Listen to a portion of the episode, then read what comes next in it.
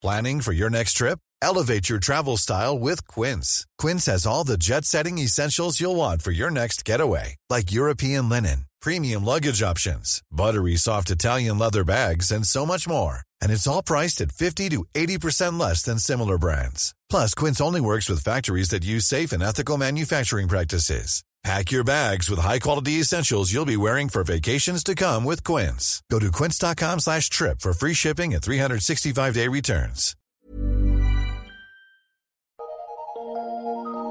Eu sou Mário Persona e essas são as respostas que eu dei aos que me perguntaram sobre a Bíblia. Você perguntou se eu acredito que a Arca da Aliança tenha sido descoberta. Bem, tirando a descoberta feita por Indiana Jones no filme, ninguém mais sabe onde está a Arca da Aliança, ou a Arca do Concerto de Deus. Segundo a Wikipedia, os lugares onde a Arca supostamente estaria incluem Monte Nebo, a Etiópia, o sul da África, França, Estados Unidos, Roma, Inglaterra, Irlanda e Egito. Além de alguns que alegam que ela esteja escondida sob, debaixo da esplanada do templo, em Jerusalém, onde hoje existe uma mesquita. Eu acho até que foi o lugar que Indiana, onde Indiana Jones encontrou. Outros dizem que ela esteja, estaria enterrada sob o Monte da Caveira, ou Calvário, onde Cristo foi crucificado. Existem ainda os que acreditam que ela esteja em São Paulo, mas ali não passa de uma arca falsa colocada em um templo igualmente falso. Se alguém descobrir o que sobrou da verdadeira arca, isso não terá importância alguma, pois ela já cumpriu seu papel quando foi construída que era o de representar a Cristo como testemunho de Deus na terra e também a aliança de Deus para com seu povo, Israel. A arca da aliança, ou arca do testemunho, ou arca de Jeová, como é chamada na Bíblia, era uma caixa de madeira de, de acácia, uh, medindo mais ou menos 1,30m de comprimento por 79, 80 centímetros de altura e a mesma medida de largura. Ela era revestida de ouro, ouro puro, por dentro e por fora. Nas laterais havia anéis de ouro, nos quais eram enfiados varais para carregá-la, não podia ser carregada diretamente segurando a arca. Eh, sobre ela havia uma tampa, que é chamada de propiciatório, com duas figuras de ouro, de, figuras de querubins. A arca em si era uma figura de Cristo em sua manifestação em perfeita justiça, por isso aí vem o ouro, eh, revestindo a madeira, que significa humanidade porque a madeira cresce a partir da terra. A tampa ou propiciatório representava o trono de Jeová na terra. Dentro da arca havia as duas pedras da lei, com os dez mandamentos, que representavam a justiça de Deus exigida do homem, a justiça que Deus exigia do homem, e nenhum homem conseguiu cumpri-la senão Cristo. Um pote de ouro contendo maná, que era o pão que caiu do céu, nos leva a pensar em Cristo também, e a vara de Arão, que floresceu, que também nos leva a pensar em Cristo. O conjunto todo apontava para Cristo, Deus e homem, o único que podia cumprir toda a justiça de Deus, guardar toda a lei, além de significar sua graça, no caso da, da vara de Arão, sua graça sacerdotal para com o pecador. A vara de Arão era aquela que floresceu, não era a vara de Moisés que feriu, com a qual ele feriu a rocha. Ah, também havia o alimento dentro da arca, que é uma figura do pão que desceu do céu, que é Cristo, como descreve Hebreus 9, de 3 a 5.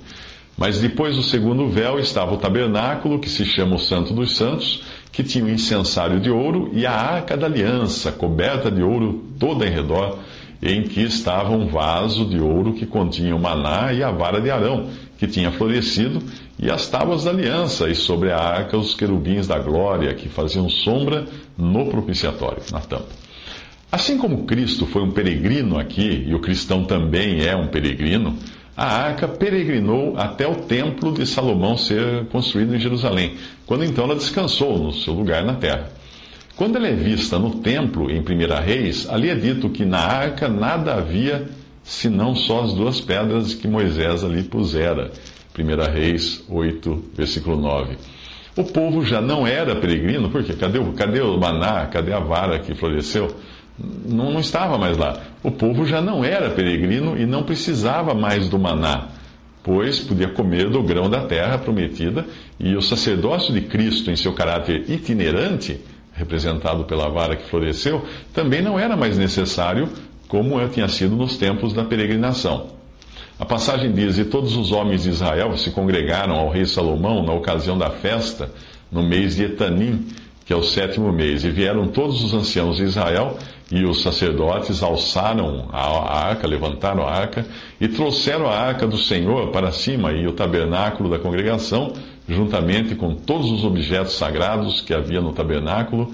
Assim os trouxeram para cima os sacerdotes e os levitas. E o rei Salomão e toda a congregação, congregação de Israel, que se congregara a ele, estava com ele diante da arca, sacrificando ovelhas e vacas que não se podiam contar nem numerar pela sua quantidade. Assim trouxeram os sacerdotes a arca da aliança do Senhor ao seu lugar, ao oráculo da casa, ao lugar santíssimo, até debaixo das asas dos querubins, porque os querubins estendiam ambas as asas sobre o lugar da arca e os querubins cobriam por cima a arca e os seus varais. E os varais sobressaíram tanto que as pontas dos varais se viam desde o santuário, diante do oráculo, porém de fora não se viam, e ficaram ali até o dia de hoje. Na arca, havia, na arca nada havia senão só as duas, pedras, as duas tábuas de pedra que Moisés ali pusera junto ao Horebe, quando o Senhor fez aliança com os filhos de Israel, saindo eles da terra do Egito. Isso tudo você lê em 1 Reis 8, de 2 a 9.